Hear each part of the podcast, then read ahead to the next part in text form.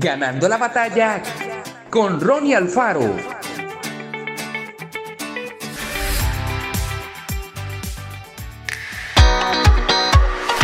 Después de años de sequía, los incendios en California llevaron a algunos residentes a pensar que eran obra de Dios. Esta perturbadora impresión se reforzó cuando las noticias empezaron a referirse a uno de ellos como el fuego santo. Los que desconocían la zona no entendieron que se refería a la región del cañón del Santo Jim.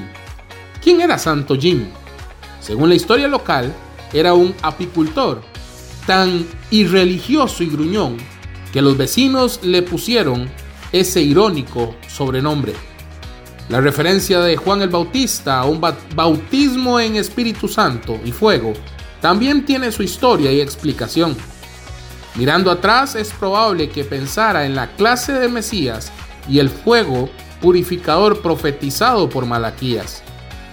Pero solo cuando el Espíritu de Dios descendió en forma de viento y fuego sobre los seguidores de Jesús, las palabras de Malaquías y de Juan cobraron sentido.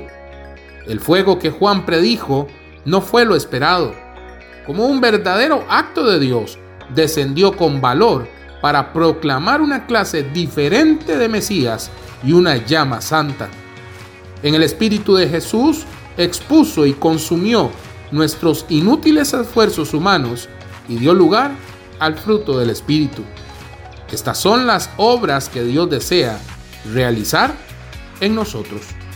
Padre Celestial, reemplaza nuestro temor a tu Espíritu Santo por amor, gozo y paz. Que Dios te bendiga grandemente. Esto fue Ganando la batalla con Ronnie Alfaro. Y recuerda, síguenos en Spotify y en nuestras redes sociales para ver más.